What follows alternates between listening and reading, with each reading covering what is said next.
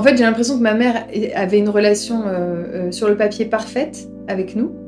Tout était parfait, mais finalement, j'avais cette sensation de, d'être avec une maman qui n'était pas heureuse, quoi. Elle aurait pu avoir une vie très très différente, mais c'est quelqu'un qui a peur d'être grondé si elle sort du des cases. J'ai sans arrêt recherché son attention.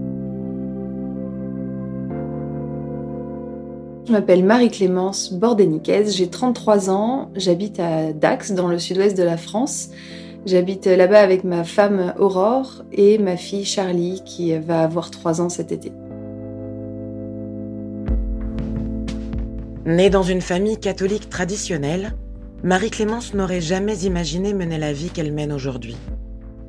Pourtant, sa liberté, elle n'y a jamais renoncé, malgré la désapprobation de sa mère pendant longtemps. Marie-Clémence, c'est l'histoire d'une femme qui a choisi de s'émanciper du poids de son milieu et qui a suivi une trajectoire différente de celle de sa mère. C'est ce qu'elle raconte dans son livre intitulé On ne choisit pas qui on aime, et c'est enceinte de sa deuxième fille qu'elle m'a fait part de son histoire.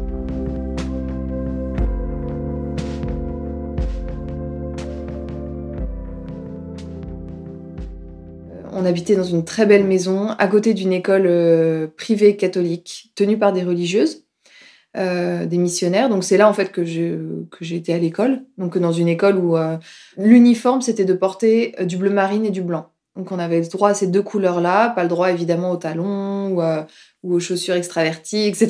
Donc en fait tous les, on devait avoir du bleu marine en bas et du blanc en haut. Donc en gros on était tous habillés pareil avec un t-shirt ou un chemisier en haut et puis une petite jupe plissée ou un pantalon bleu marine. Et en plus, par-dessus, on avait une blouse. Euh, une blouse, une blouse d'écolier à l'ancienne, quoi. On peut avoir une image hyper stricte, etc. Mais j'ai adoré cette époque-là, quoi. J'étais hyper heureuse. En fait, le monde, je trouvais le monde hyper sécurisant, quoi. En fait, j'étais, euh, je me sentais euh, très, très à l'aise.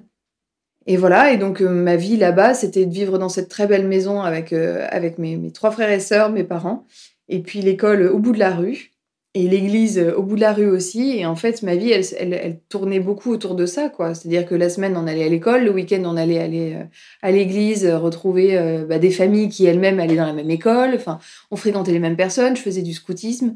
Donc ma vie, ma vie, c'était celle-là. C'était une vie hyper paisible.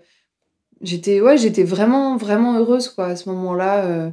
vraiment jusqu'à 10, enfin 10 ans, j'ai été je pensais que la vie était c'était juste ça quoi. Et en fait les rêves que je faisais euh, la nuit alors quand des enfants à cet âge-là rêvent peut-être je sais pas de voler d'être des lutins euh, d'être des super héros etc moi euh, mes rêves petites c'était je m'en souviens très bien le matin je me réveillais je me disais ah bah oui cette nuit j'ai rêvé encore que je vivais dans la maison dans cette maison là mais que j'étais la maman et que c'était hum, qu'en fait je reproduisais exactement la, la vie quotidienne de ma mère quoi. Et je trouvais ça fascinant parce que ma mère était mère au foyer et je voulais ça, quoi. Voilà, je me dis, bah oui, ça me va très bien, euh, je veux refaire cette vie-là avec mes enfants, euh, tout me convient bien comme ça. J'étais une petite fille euh, très sage, enfin un peu la, petite fille modèle, c'est-à-dire que quand j'étais petite, j'adorais les livres. par exemple, il y a les petites filles modèles, je crois que c'est la comtesse de Ségur, que je lisais. J'adorais les, livres comme ça qui rappelaient les bonnes manières aux petites filles ça me passionnait vachement, tous les romans, euh, des vieux livres comme ça, qui en plus, bon, intéressent pas trop les enfants normalement à cet âge-là. Moi, ça me passionnait euh, le, la rigueur, quoi. La rigueur et la perfection. Et j'étais un peu obsédée par ça, mais vraiment depuis toute, toute petite. Et du coup, j'étais le genre de petite fille à avoir une chambre toujours parfaitement rangée. Euh, je rentrais de l'école, je faisais mes devoirs, j'étais j'étais très très sage, quoi. Je faisais pas de bêtises, ou alors vraiment, c'était par une erreur, quoi. J'étais douce, gentille, euh, très très lisse finalement. Et à la fois, j'avais un peu euh, ces deux facettes, c'est-à-dire que j'étais euh, très réservée avec mes amis à l'école, etc. Enfin, j'étais pas du tout une meneuse, voilà. Mais par contre, à la maison, tout en étant très sage et en obéissant parfaitement aux règles, j'étais à la fois hyper extravertie à table, quand quelque chose m'énervait, euh, je me levais de table et, euh, je, m'énervais ou euh, je débarrassais vite, je, rentrais dedans. Enfin, j'étais extravertie. En tout cas, c'est l'image que mes parents me renvoyaient. Ils me disaient sans arrêt, tu parles trop, mais tu parles trop, mais on n'entend que toi, laisse tes frères et sœurs parler. Parce que voilà, on est, quatre enfants et, j'étais la numéro 2. Donc voilà, à table, il fallait bah, répartir le temps de parole. Et c'est vrai que moi, j'avais tendance à beaucoup parler, parler fort, parce que je ne supportais pas ces moments de silence. Parce que dans ma famille, ils sont, euh, ils sont pas du tout de cette nature-là. Donc on parle tout doucement à table, voire on parle pas. Et moi, au contraire, j'avais ce besoin de mettre de l'animation sans arrêt à la maison. Donc du coup, j'étais euh, j'étais sans arrêt en train de, de faire le show, je chantais, je dansais, j'organisais des spectacles à la maison, et je voulais le regard de mes parents. Ma mère n'est pas, euh, n'est pas quelqu'un qui crée des, des, relations privilégiées avec les gens. C'est pas dans sa nature. Donc, du coup, elle n'a pas ce, truc de, de, créer une relation spéciale avec quelqu'un. Voilà. Donc, elle s'occupait beaucoup de nous.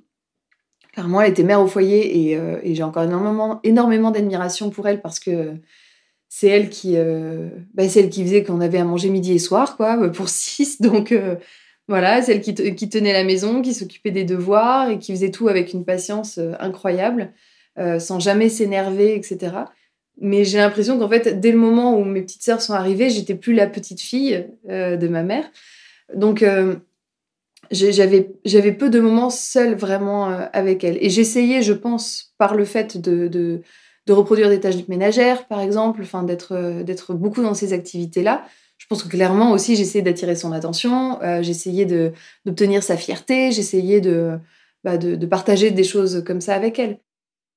Ma mère, en fait, c'est quelqu'un de très contrarié dans sa vie, dans le sens où euh, ma mère, c'est une artiste. Euh, depuis petite, sa passion, c'était le dessin, le, enfin, la peinture, etc. Elle est extrêmement douée.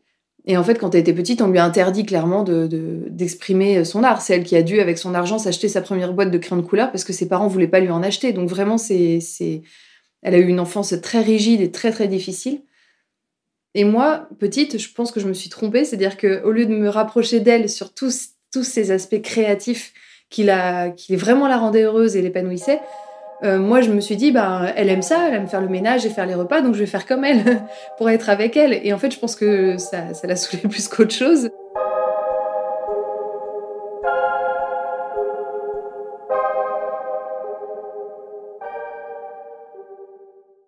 on, est quatre enfants aujourd'hui, mais y a, on a eu. Euh, en fait, mes parents ont eu mon grand frère.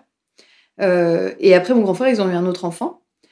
Et ils ont découvert à la naissance, parce qu'à l'époque, il n'y avait pas de, d'échographie, enfin, les échographies n'étaient pas aussi performantes, ils ont découvert qu'il avait une malformation cardiaque.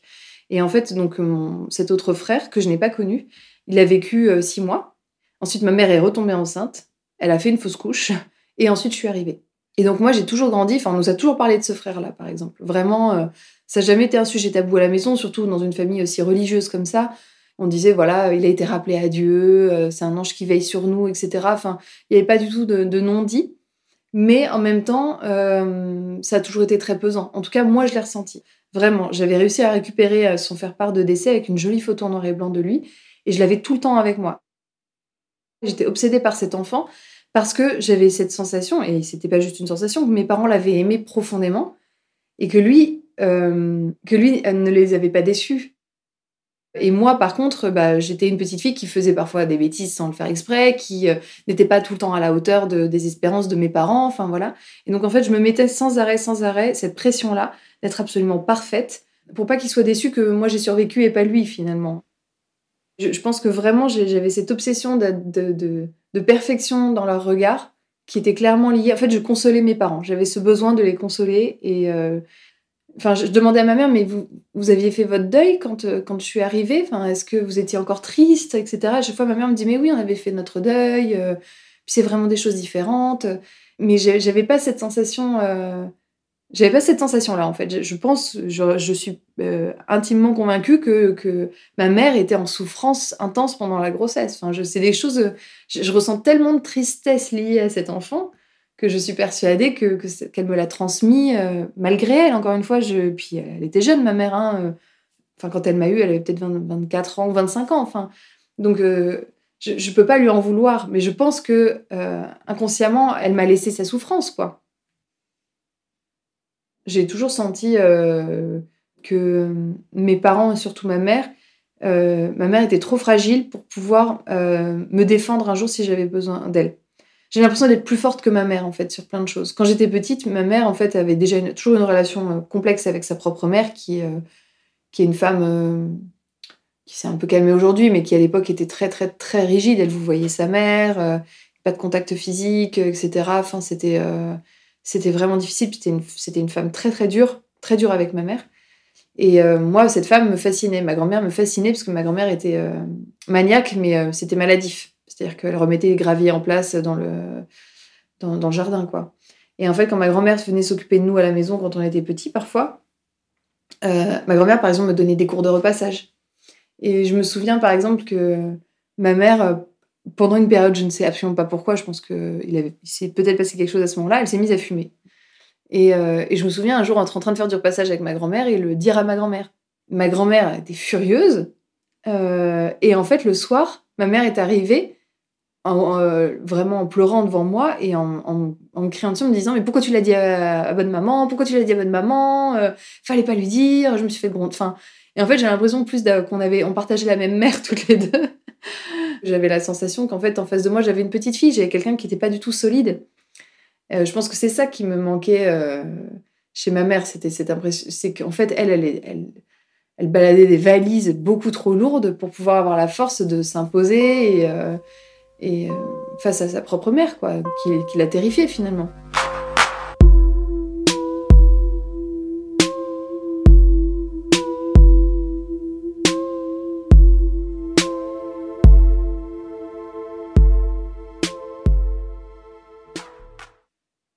Ma mère, je la trouvais trop belle. Je la trouvais euh, vraiment. J'ai ces souvenirs-là de des rares fois où ils sortaient euh, tous les deux avec mon père, où ils étaient invités chez des gens, c'était quand elle se maquillait, qu'elle sentait bon, elle avait du rouge à lèvres, elle venait nous voir, elle nous embrassait pour nous dire bonne soirée. C'était euh, ma mère, c'est toujours été quelqu'un qui, qui, prenait vraiment soin d'elle. Elle a toujours eu euh, du maquillage, des, des, des plein de soins, etc.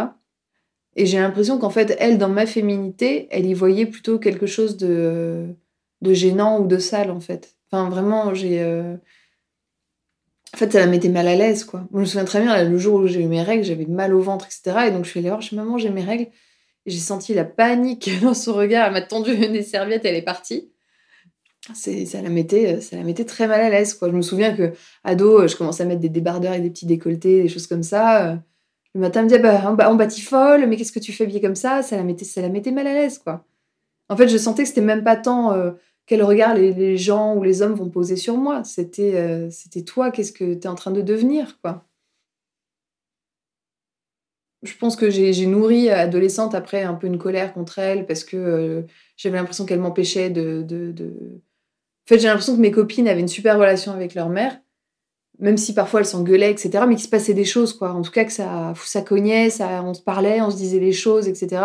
J'ai l'impression qu'avec ma mère, on pouvait, il y avait rien à dire, que juste je la mettais mal à l'aise et que voilà. Et euh, j'ai nourri vraiment une, une, colère ado. Et euh, qui se manifestait comment?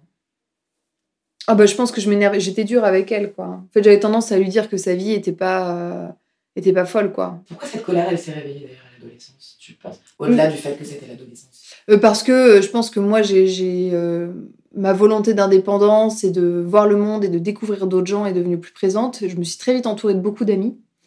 Euh, je, m'en faisais beaucoup des amis et en fait euh, je me rendais compte que eux n'en avaient pas à la maison et, euh, qu'en fait mes parents manquaient cruellement de, vision du monde quoi en fait parce que quand on se fait des amis on rencontre des gens différents de soi des cultures des, des, sexualités différentes enfin j'en sais rien et que je me rendais compte qu'en fait nous on était enfermés dans une bulle depuis la même depuis toujours quoi j'ai quitté euh, le, le, nid familial à 19 ans. Euh, voilà, pour aller euh, à l'époque, mais on vivait à Grenoble et donc je suis partie faire mes, enfin, finir mes études et commencer de travailler à Paris. J'étais en couple avec un garçon que j'avais rencontré au lycée, avec qui ça se passait très bien et qui vivait à Paris. Donc j'étais hyper contente de pouvoir aller m'installer à Paris, pas avec lui, parce que pour mes parents c'était hors de question qu'on s'installe ensemble avant le mariage. mais en tout cas, on avait chacun notre appart et et voilà, et j'étais, euh, j'étais hyper, euh, j'étais hyper contente. Et euh, ma mère, je sentais que c'était, c'était pas facile pour elle. En fait, elle, ma mère, c'était toujours pareil, c'est qu'elle ne comprenait pas que je veuille passer autant de temps avec mes amis et avec mon petit copain, quoi. Voilà, c'était plus une des différences de personnalité, c'est que elle, ma mère, elle a, enfin, sa vie, c'est sa famille.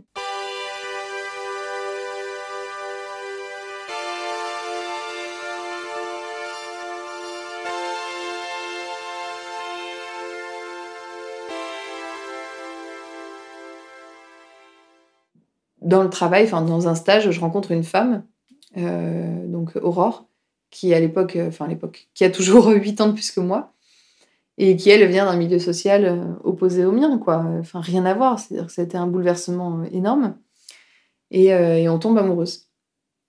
Voilà, donc euh, là, ça a été, euh, c'était une période où je pense que j'ai pas dû donner beaucoup de nouvelles à mes parents parce que clairement, je menais un peu une double vie avec euh, mon copain qui connaissait et qui validait, et qui faisait vraiment partie de, la famille, enfin, voilà, qui, qui s'aimait beaucoup, avec qui j'étais depuis cinq ans déjà. Et puis, et puis cette, cette femme avec qui j'avais clairement une relation à côté. Et, et voilà, dont j'étais en fait follement amoureuse, quoi. Est-ce qu'elle réveillait ta féminité aussi encore plus Ouais, ah oui, oui, clairement. En fait, Aurore, c'est la première à m'avoir justement dessiné, avoir dessiné tout ce que mes parents ne dessinaient pas. Et, euh, en fait, Aurore, c'est la première à avoir dit, je sais pas, un jour, euh, ah, tes cheveux, ils sont trop beaux, ou euh, ah, tes pieds, mais qu'est-ce qu'ils sont moches, tes pieds? Enfin, voilà, en fait, à commenter. et puis Aurore, elle a zéro, zéro filtre. Donc, en fait, c'est en ça aussi qu'elle que me fascinait, cette femme. Et clairement, c'est elle qui a fait un moment où je me suis dit, ah ouais, j'ai. En fait, j'ai des, des qualités, j'ai des défauts. Donc, en fait, elle m'a elle a, vraiment fait un travail énorme. Enfin, ça, a été une révélation euh, quand je l'ai rencontrée, quoi. Ma vie, ma vie change, quoi. C'est-à-dire que bah, je l'annonce à mes amis, à notre entourage. Euh, moi, je vis euh, là clairement la plus belle histoire d'amour de ma vie. Enfin, c'était une, ça a été un bouleversement immense, quoi. Et puis, il a fallu l'annoncer à, mes parents, hein, au bout d'un moment. Qu'est-ce que tu ressentais à l'idée de leur annoncer? Bah, en fait, je me disais, mais c'est pas possible. C'est-à-dire que j'ai passé mon enfance à essayer d'être parfaite à leurs yeux et je vais faire le truc, enfin, je fais le truc qui va euh, leur faire le plus de peine. C'est-à-dire qu'on sait très bien que, enfin, dans ma famille, c'est pas une famille homophobe, mais c'est, euh, à dire que euh, on m'a jamais dit quand j'étais petite les homosexuels doivent brûler en enfer, pas du tout. Mais on savait quand même que c'était quelque chose qui n'était pas bien et qui, j'en entendais pas du bien non plus, quoi. Donc je savais que c'était, c'était vraiment quelque chose qui allait être irréparable, quoi. En fait, je me suis dit, si au moment où je vais leur dire, il va y avoir une bascule dans notre relation, dans ma vie, je pourrais plus jamais revenir en arrière. Et, euh, et c'était ce moment-là qui était hyper difficile à passer, c'est quand on sait qu'on va annoncer quelque chose qui va tout changer.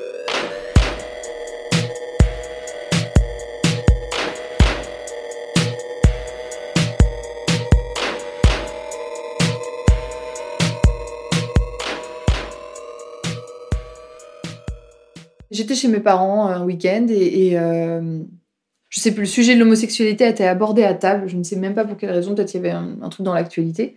Et moi, j'étais hyper mal à l'aise euh, avec la discussion et, euh, et, euh, et, je savais pas du tout. Je me disais, allez, dis-le, dis-le, c'est le moment de le dire. là, voilà. J'ai pas réussi à le, dire. Et en fait, j'étais dehors et je fume une cigarette avec mon père.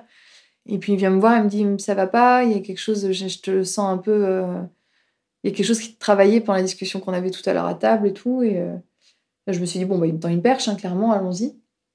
Et donc je lui ai dit, voilà, bah, la fameuse aurore dont je vous parle beaucoup euh, depuis euh, des mois, parce que c'est difficile quand on est très amoureux de ne pas parler de la personne. Donc en fait, je leur parlais tout le temps de ma collègue Aurore, hein, clairement. Euh, ben, on n'est pas seulement collègue, en fait, on, est amoureuse, quoi. Et voilà, et mon père m'a dit cette phrase dont je me souviendrai toujours. Il m'a dit, voilà, il y a ce qu'on veut, ce qu'on projette pour nos enfants, ce qu'on aimerait qu'ils soient, puis est-ce qu'ils sont vraiment? Voilà, donc c'est pas parce que t'es pas celle qu'on avait euh, espéré que tu sois qu'on va moins t'aimer. Notre amour, il est inconditionnel euh, au sens propre du terme. Il n'y a pas de condition. C'est-à-dire que qui que tu sois, en fait, on t'aime. Ça m'a fait beaucoup de bien. Je me sentais rassurée, en sécurité. J'ai jamais eu peur qu'ils me mettent à la porte parce que c'est pas du tout euh, leur, leur genre. Mais j'avais vraiment peur d'un désamour quand même. Enfin, vraiment de sentir la déception. Et là, je me retourne et en fait, je me rends compte que ma mère, que je n'avais pas vue, était dans l'encadrement de la porte et qu'en fait, elle avait tout entendu.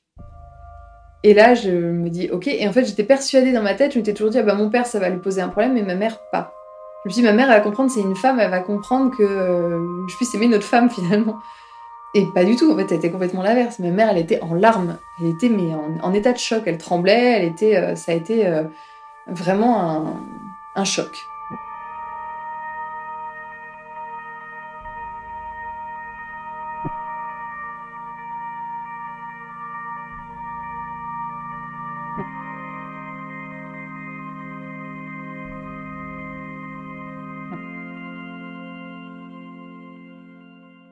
Ce soir-là, on a parlé, mais on a parlé pendant des mois et des mois et des mois qui ont suivi, on s'appelait, etc. Et, et, elle pleurait. Et pour elle, c'était inacceptable. Enfin, vraiment, elle ne. En fait, pour elle, je faisais un choix. Elle me dit, mais pourquoi tu fais ça? Pourquoi? Enfin, en gros, est-ce que tu veux te faire remarquer, quoi? Elle pensait que c'était un moyen, encore une fois, d'attirer l'attention. Je dis mais non et euh, je dis je, l'aime. Elle me dit mais non tu te trompes, tu te trompes cette femme tu tu penses que tu l'aimes parce que euh, elle a 8 ans de plus que toi, c'est une femme qui a de l'assurance etc. Peut-être que c'est plus un amour de grande enfin comme une grande sœur ou une femme que tu admires. J'étais non non pas du tout. Enfin vraiment je, je, je suis amoureuse. Et elle était, elle était bouleversée, c'est-à-dire que et puis elle endormait pas. Enfin vraiment, ma mère à ce moment-là, elle a sombré. Enfin pour moi, ça a été vraiment une dépression. Je pense qu'en fait, c'est pas à cause de moi, mais que j'ai été la goutte. j'ai été le truc qu'elle a pas pu gérer, quoi. voilà, d'un coup, c'était, c'était trop, quoi. Donc vraiment, pour moi, ça a été très difficile parce que ce que je redoutais le plus depuis l'enfance, c'est-à-dire de rendre triste mes parents, de pas être à la hauteur, etc. Mais alors là, j'étais en plein dedans. je pouvais pas être plus, plus, plus sur ce point sensible-là, quoi. On n'avait pas le droit de le dire à ses parents, évidemment. Oulala, alors là, c'était. Euh, mais on n'avait pas le droit de le dire à ses parents, pas par peur que mes grands-parents me tombent dessus, mais par peur que mes grands-parents lui tombent dessus. Parce que moi, ils savaient très bien que si mes grands-parents me tombaient dessus, bah, moi, je saurais répondre et me défendre. Et puis, j'étais, euh, je me sentais vraiment bien dans mes baskets à ce moment-là. J'étais hyper heureuse, donc euh, pas de problème pour, pour aller affronter les gens. Mais elle craignait encore sa mère énormément. Ah bah, elle avait qu'une peur, c'était, tu vas, qu'est-ce qu'ils vont dire? Ils vont dire que j'ai raté ton éducation, ils vont dire que machin. Et c'est exactement ce qui s'est passé des années après, quand un jour, enfin, parce que c'est resté un secret euh, de 2009 à 2016, quand même, cette histoire. Hein, euh. C'est-à-dire que je me suis mariée, etc., avec Aurore, sans que mes grands-parents soient au courant, enfin, alors que dans notre famille, les grands-parents sont là à tous les événements de la famille. On leur a caché cette, euh, cette relation, tous, pour ma mère, clairement, c'est pour elle qu'on l'a fait, pendant des années, quoi. Parce qu'en fait, j'ai l'impression d'avoir une petite fille à, côté de moi, quoi, voilà. Et c'est à ce moment-là, vraiment, que j'ai cette sensation de ne pas me sentir protégée. Et un jour, ma mère m'a dit, bah, ça y est, je leur ai dit. Et elle a entendu ce qu'elle redoutait. C'est, euh, en fait, comment tu as pu laisser faire ça? En fait, comment est-ce qu'à un moment, tu n'as pas repris le contrôle? Tu as dû manquer cruellement d'autorité à un moment pour que ta fille euh, fasse ce qu'elle veut comme ça pendant toutes ces années. C'était ça, eux, qui ne comprenaient pas. Parce que eux, juste avec un regard, ils avaient une emprise sur ma mère qui était énorme. Qui ne comprenaient pas que elle, elle n'ait pas eu cette emprise sur moi, finalement. En fait, ma mère, elle a passé sa vie à essayer de ne pas être comme sa mère. Mais la chose qui la blesse le plus, ma mère, c'est quand je lui dis, et c'est vrai, parfois, qu'elle reproduit des choses, quoi. Mais ça, ça, je peux le comprendre. Enfin, je peux pas lui demander de, de n'avoir jamais eu aucun contact physique avec ses parents, qu'elle vous voyait, qu'il fêtait même pas son anniversaire et qu'il voulait pas lui acheter une boîte de crayons de couleur alors que c'était une artiste. Et d'être, d'être, euh, et d'être par contre une mère euh, hyper câline, hyper poule, hyper machin, hyper euh, qui va dire à sa fille qu'elle est belle et qu'elle l'aime de tout son cœur tous les jours c'est pas possible. Ma mère, elle a déjà l'impression d'être comme ça avec nous. Euh, elle a l'impression déjà d'être au max, quoi. Donc ça, j'ai aussi beaucoup de tendresse pour ma mère, pour toutes ces choses-là. C'est parce que vraiment, encore aujourd'hui, je vois cette petite fille qui a souffert, quoi. Enfin, voilà, qui a... Donc je peux le comprendre, quoi.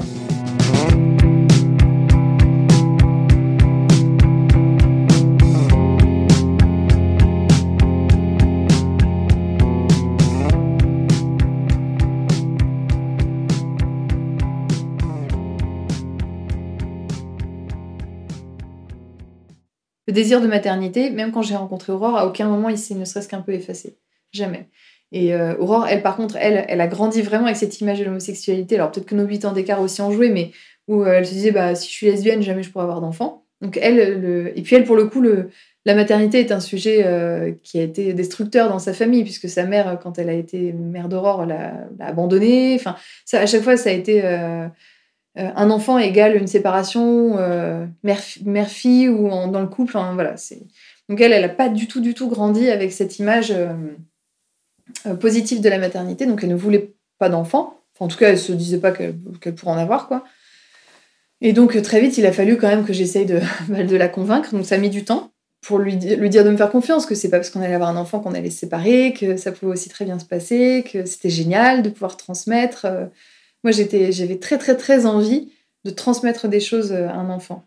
Et donc, euh, on s'est lancé dans un parcours de PMA en, en 2017, euh, qui a été assez laborieux, mais on est arrivé. Et, euh, donc, en juillet 2018, bah, j'ai donné naissance à notre petite fille Charlie.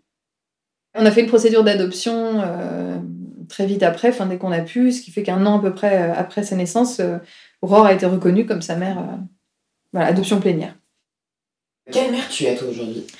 J'ai essayé d'être une mère parfaite au début, beaucoup. C'est-à-dire que ne jamais me plaindre, ne jamais m'énerver, ne jamais. Enfin voilà.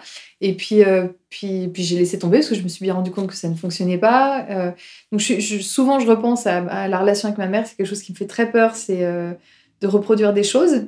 Qu'est-ce que tu as peur de reproduire? Euh, En fait, j'ai peur de ne pas être assez tendre ou de ne pas être assez souple ou de ne pas être assez à l'écoute. Donc, je suis, très tendre avec elle, mais je suis pas. Par exemple, Aurore, elle, elle passe son temps à faire des bisous à Charlie, même si Charlie, elle en a marre, qu'elle se débat, euh, elle la prend dans les bras, elle fait des guillis, elle est très, très, très, très dans le, toucher. Euh, moi, je le suis, mais avec beaucoup plus de, retenue. Par exemple, quand on est enfant, on aime bien se blottir dans les bras de sa mère, on aime se sentir euh, rassuré, etc. On aime, on aime l'odeur de sa mère. Moi, quand j'étais petite, j'aimais, par exemple, j'aimais pas l'odeur de ma mère. C'est vraiment un truc qui m'a longtemps marqué, c'est que j'aimais pas beaucoup l'odeur de ma mère et elle me prenait pas beaucoup dans les bras. Enfin, elle, nous touchait à peine, quoi, ma mère. Elle n'était pas du tout à nous faire jamais de câlin de ma mère, quoi, vraiment. Euh. Et, euh, et, du coup, j'ai toujours peur de que pas que ma fille m'aime pas, mais j'ai peur que ma fille euh, veuille pas de mon amour, quoi. Voilà. Et donc, forcément, à deux ans et demi, trois ans, il y a des moments où euh, bah, elle me rejette, hein, parce qu'elle rejette euh, toute autre forme d'autorité, hein, forcément. Et c'est des moments qui peuvent parfois être hyper difficiles pour moi. Ça va me, j'ai très très peur d'un coup. Et ça, c'est un truc que, sur lequel j'essaie de lâcher prise, mais qui est difficile pour moi, c'est que je sais qu'à un moment, Charlie va me tomber dessus et venir me reprocher des choses. Et c'est pas facile. Parce qu'en fait, aujourd'hui, je me dis, waouh, des fois j'ai été très très dure avec ma mère, parce que j'ai pu lui dire des choses vraiment blessantes.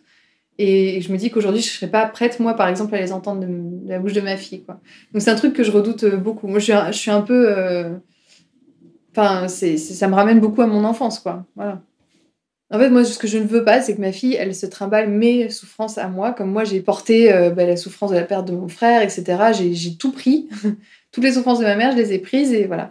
Mais parce que ma mère me parlait pas aussi. Donc ça, c'est un truc auquel je fais très attention, c'est que dans les moments où je vais pas bien, par exemple, euh, là, je suis enceinte de notre deuxième enfant, mais j'ai fait une fausse couche avant à, trois mois. Euh, dans toutes les périodes qui ont pu être difficiles, on explique tout à Charlie. On lui dit tout. C'est tout ce que moi, on ne me disait pas à la maison. Moi, j'explique tout. Donc la parole a une place immense dans notre famille, à toutes les trois qui, n'avait pas du tout euh, cette place-là dans la famille dans laquelle j'ai grandi. Ça, pour moi, c'est la vraie différence.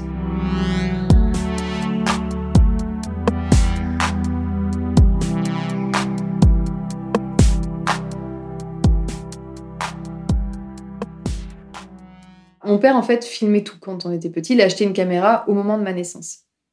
Donc, les premiers films qu'on a, les toutes premières vidéos qu'on a, c'est euh, moi à la maternité avec ma mère. Et en fait, j'ai l'impression d'avoir vu et de connaître par cœur, par cœur, par cœur ces images. Et en fait, un jour, je fais du tri, enfin, je fais du tri, je re-regarde ces vidéos et je tombe sur une vidéo que je n'ai jamais vue. Je suis persuadée de ne jamais avoir vue et pourtant, on regardait les cassettes en boucle chez nous. C'est une vidéo où, en fait, mon père, euh, assez éloigné de ma mère et moi, nous filme toutes les deux. Et moi, je suis vraiment petite, hein, je pense que. Euh, enfin, je marche pas, euh, je dois avoir moins d'un an, quoi. Et en fait, euh, mon père nous filme toutes les deux avec ma mère. On est genre dans le jardin chez des gens, toutes les deux. Elle est allongée sur un transat et elle m'a sur ses genoux. Ma mère n'a pas forcément vu au début que mon père nous filmait. Et, euh, et je trouve c'est un moment de tendresse incroyable. En fait, elle me fait rire, elle me fait des chatouilles, et elle rit de me voir rire. puis elle me fait des bisous, etc. Elle me caresse le visage. en fait, c'est un hyper long en fait comme moment. Et la première fois que je l'ai vu, mais j'ai fondu en larmes parce que je me suis dit mais ça existait ce moment, ce moment que je j'ai l'impression de ne pas, pas avoir vécu, quoi. Donc, euh, j'ai vraiment senti que j'avais été cette petite fille qu'elle adore et que vraiment ce, truc de la relation mère-fille, quoi, vraiment, où, euh, euh, où, où, je me suis sentie protégée en voyant ces images. Et encore aujourd'hui, j'adore les regarder régulièrement parce que ça me fait du bien de, bah de, de voir des souvenirs qui, qui, ont été effacés de notre mémoire, quoi. C'est normal, hein, j'étais vraiment petite. Et puis ça te rappelle le lien, peut-être oui, voilà, ça me rappelle que qu'en fait, euh, surtout moi en étant maman aujourd'hui, ça me, ça me ramène à, ce que, à moi la relation que j'ai avec ma fille aujourd'hui. Je me dis, ah oui, c'est la même chose, c'est le même amour. Ok, génial. Et ça me fait du bien, parce que je me sens aimée du coup.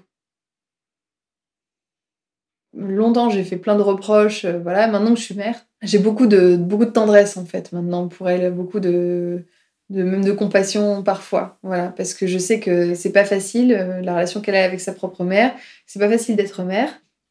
Donc au contraire, maintenant, je suis plutôt admirative du boulot qu'elle a fait et je me dis que elle s'en est plutôt pas mal sortie parce que sur ces quatre enfants, euh, on a tous des vies euh, équilibrées. Voilà, on a tous réussi à avoir des relations amoureuses, à avoir un boulot, à avoir. Euh, enfin, il n'y en a aucun qui, est, qui va hyper mal et, et que, en tout cas, enfin, toute l'énergie qu'elle a pu donner pour nous éduquer, ben, ça, ça a porté ses fruits. Voilà, donc je, au contraire, maintenant, je suis plutôt je suis plutôt admirative de ce qu'elle a pu faire et, je lui pardonne beaucoup plus les moments où elle n'a pas réussi à, passer au-delà de elle-même la petite fille qu'elle était. je lui souhaite tellement de, vieillir plus sereinement et qu'elle continue sur cette voie-là, de se détacher. de, euh, voilà, le temps fera les choses aussi, hein, mais euh, de, se libérer de, cet enfant qu'elle était.